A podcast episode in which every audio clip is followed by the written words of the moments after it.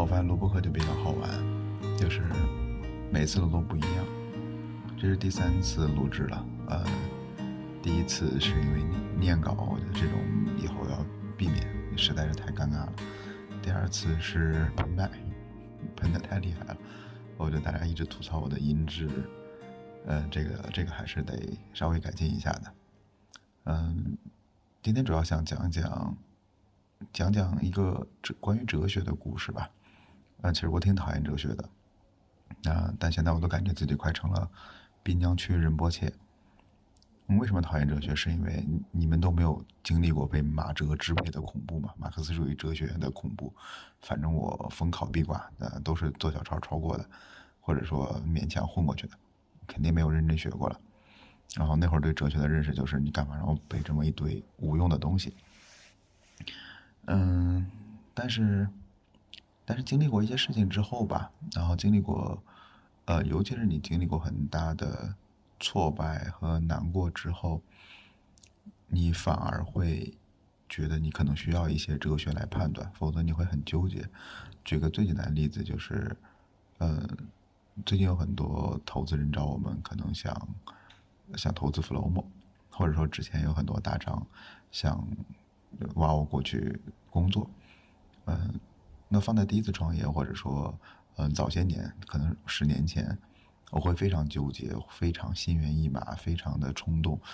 嗯，或者说你会辗转反侧吧，因为那会儿你并没有自己的哲学。然后当 A 跟你说一件事好的时候，你就会想，嗯，A 也不错；当别人说 B 好的时候，你也去说 B 不错。而现在的好处是，当你有了自己的哲学之后，你做很多事儿，你会有自己清晰的判断。比如说，你会知道说，嗯，你说的那个都很好，很对，但是我不需要，谢谢。然后，呃，祝你幸福。嗯，另外一点就是，你知道你如何达到这个路径。比如说，对我来，对我这边来说的话，嗯，可能做出来一个好的作品留在这个世界上，呃，远比获得更多的财富对我来讲更重要。嗯，所以这是，嗯，你拥有人生哲学的好处吧。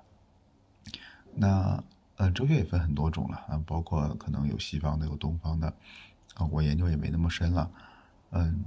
从实用主义的角度来讲，我觉得，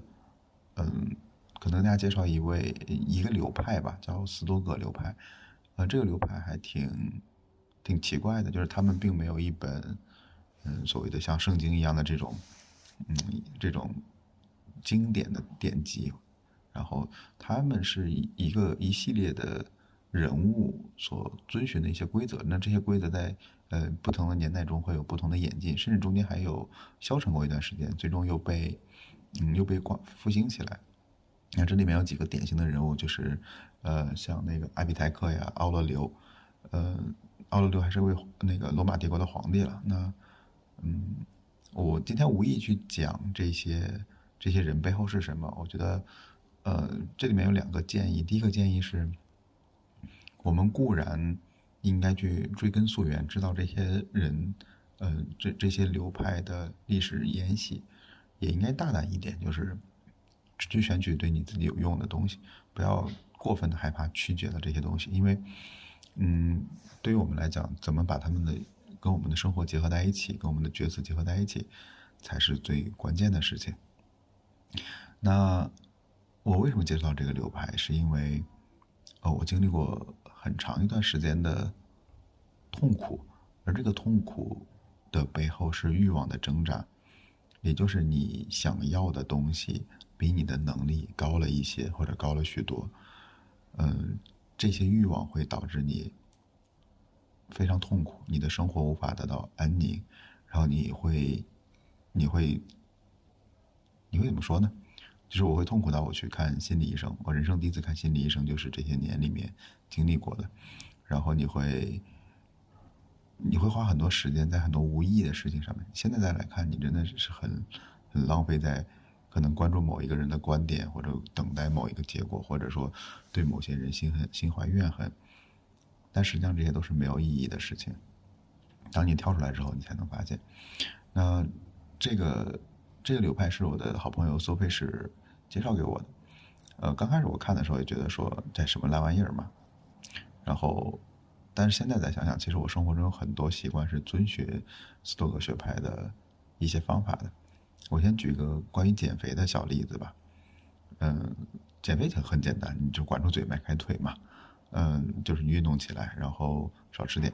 那怎么少吃一点呢？因为呃，作为一个资深胖子，嗯，中午的时候有时候跟同事一起吃饭，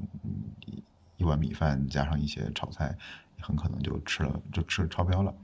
嗯，我后来在想说，其实我体重稳定在一百，可能就是一百七十多，很长很长很多年了。那这里面肯定就是个动态平衡，只要我能打破这个平衡就好了。但我怎么打破这个平衡呢？那就少吃一顿饭呗。嗯，你如何少吃一顿饭？那我觉得不吃是不行的，你这是反人性嘛？你中午会很难受的。我后来无意间发现，在践行斯多葛学派一种方法，就是我会吃一些难吃的，或者说平时。就是我们很少去吃也不怎么好吃的东西，比如说，呃，著名的南街村牌湿面啊，那会儿上大学，穷的时候，天天就会吃这种湿面条，然后买到火车上，啊，充满了防腐剂的味道。嗯，我我为了减肥那段时间，我就可能中午就吃一片关东煮，或者就吃一个这个东西。嗯，它带来一个好处，好处就是我会特别珍惜每天早上那顿饭，或者晚上家里做那顿饭。然后这两顿饭本身在家里做就家人做的就很用心，但另一方面就是你会你会特别幸福，你会觉得说哇，我非常感恩有这样的呃早餐和晚餐，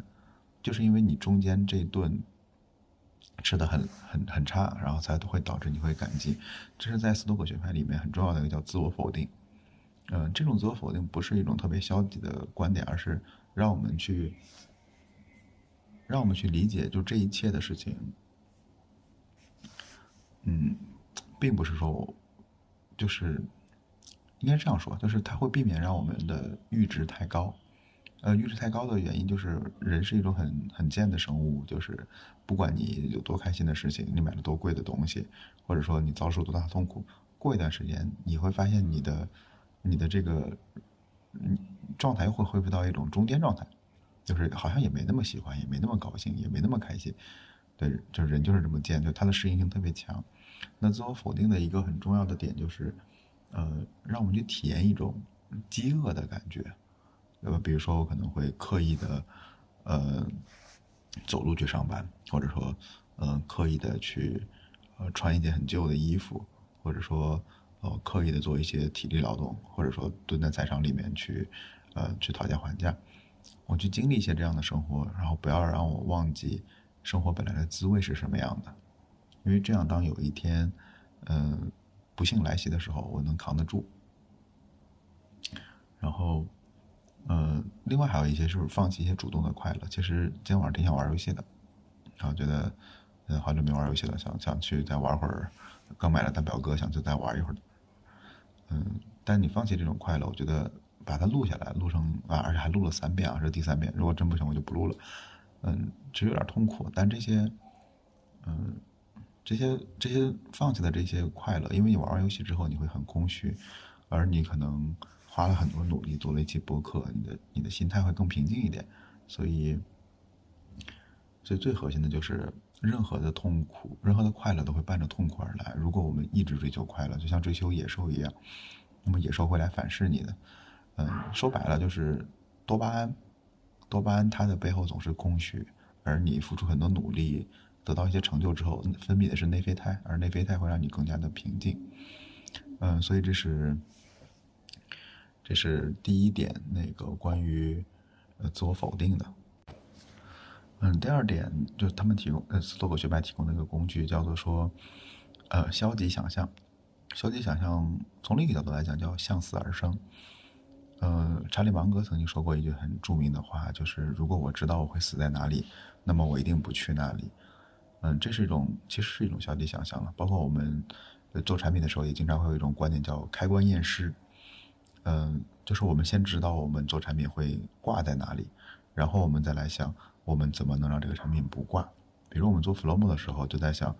嗯，我们一直到现在也没有做链接分享的功能，因为。这里面会涉及到监管问题，一旦有一两个人滥用，你整个平台就挂了。所以虽然它可能带来很大的增长，但是为了我们避免我们一击必中的挂掉，所以我们还是我们还是省了很多的，就没有做这方面的事情。那这就是一种消极想象。包括当时做互联网医疗的也是，我们先去想最坏、最烂的可能性是什么，然后会被人怎么搞，然后我们再来去设计最基础的功能。这就是我之前说的另一种，呃，经经常说的一个观点，就是你必须足够坏，你才能足够善良。这个坏就是你先假设所有人都是最恶、最最劣的的这种。脾性和性格，他们一定会钻你所有的漏洞，一定会使劲的搞你，会骗你，会做提供最差的服务。然后当你把这些事情全部防住了之后，那你就可以去鼓励一些比较积极和善良的事情，而且往往最终会出现一些比较美好的结果。但如果你上来就抱以最美好的结果，那你最终你会被现实按在地上使劲的摩擦。嗯，这所以这就是消极想象一种，嗯，很重要的很重要的能力吧，就是它让我去阻止我们。嗯，对于一些我们已经熟悉的事物，丧失了敏感性。嗯，比如说，比如说以前我们，就我，我觉得这件事背后的一个哲学思想是，我们终究都会死的，任何人都会去死，只有死这件事是确定的。那一旦我们去意识到一切事情都会是会突然发生或者会离开我们，我们要经常想想，如果发生这事儿会怎么办？那你就会更珍惜的。嗯，比如说我，我之前还。呃，回回家的时候，我有一个遗憾是没有没有把爷爷的生前的时候去多跟爷爷聊一聊，然后把他抗美援朝的故事给记下来。只是听我爸爸能零星讲述一些，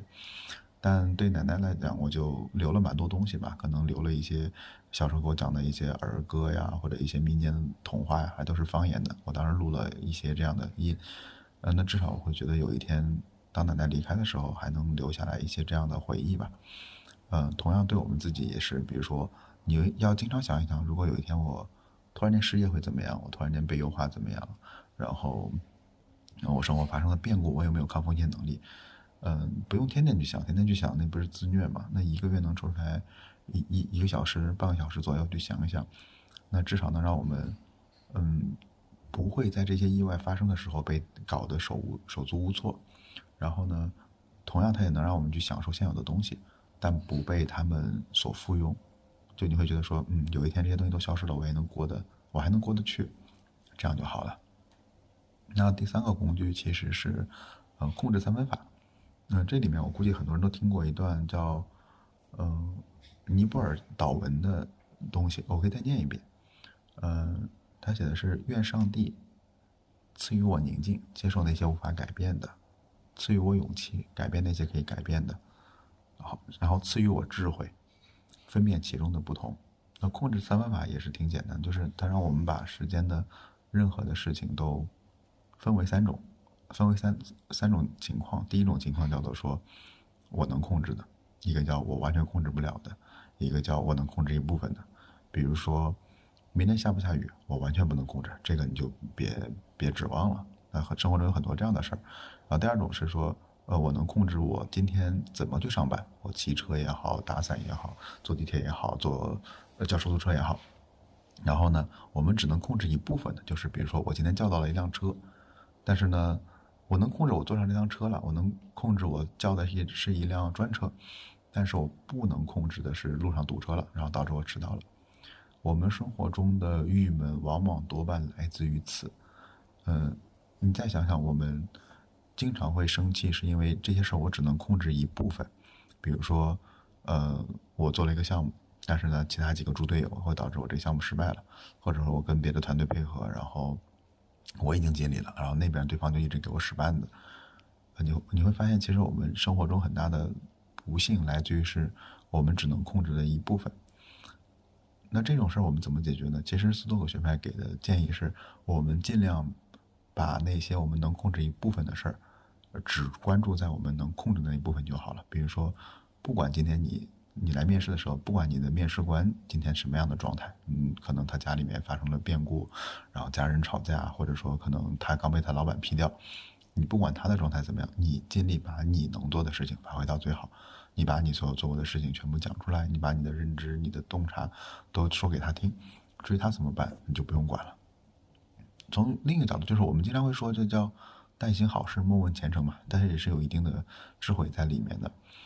嗯，那我以前也是，因为我们刚工作的时候，肯定会做很多很无聊、很机械的事情。那这些事情呢，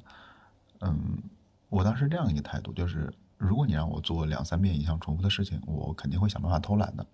啊，比如说我会利用快捷键，我会去写很多的脚本，然后甚至我会去思考这件事儿不做行不行，或者这件事有没有更好的方法，因为。因为我无法控制你不给我布置这种重复性的任务，可能你也是不得已而为之。但是，那我可以利用这些任务去锻炼一些我的能力和我的技能，这样会让我在那些时候不会很郁闷吧？不会有一种说啊，我怀才不遇，你搞我，或者说你你你你就一天到晚给我穿小鞋，我不会有这种想，不会有这种痛苦吧？想法偶尔还是会有的，毕竟我也是普通人嘛。啊，所以现在我的 PS 快捷键特别溜，就是那个时代，就是那个时代留下来的，锻炼出来的。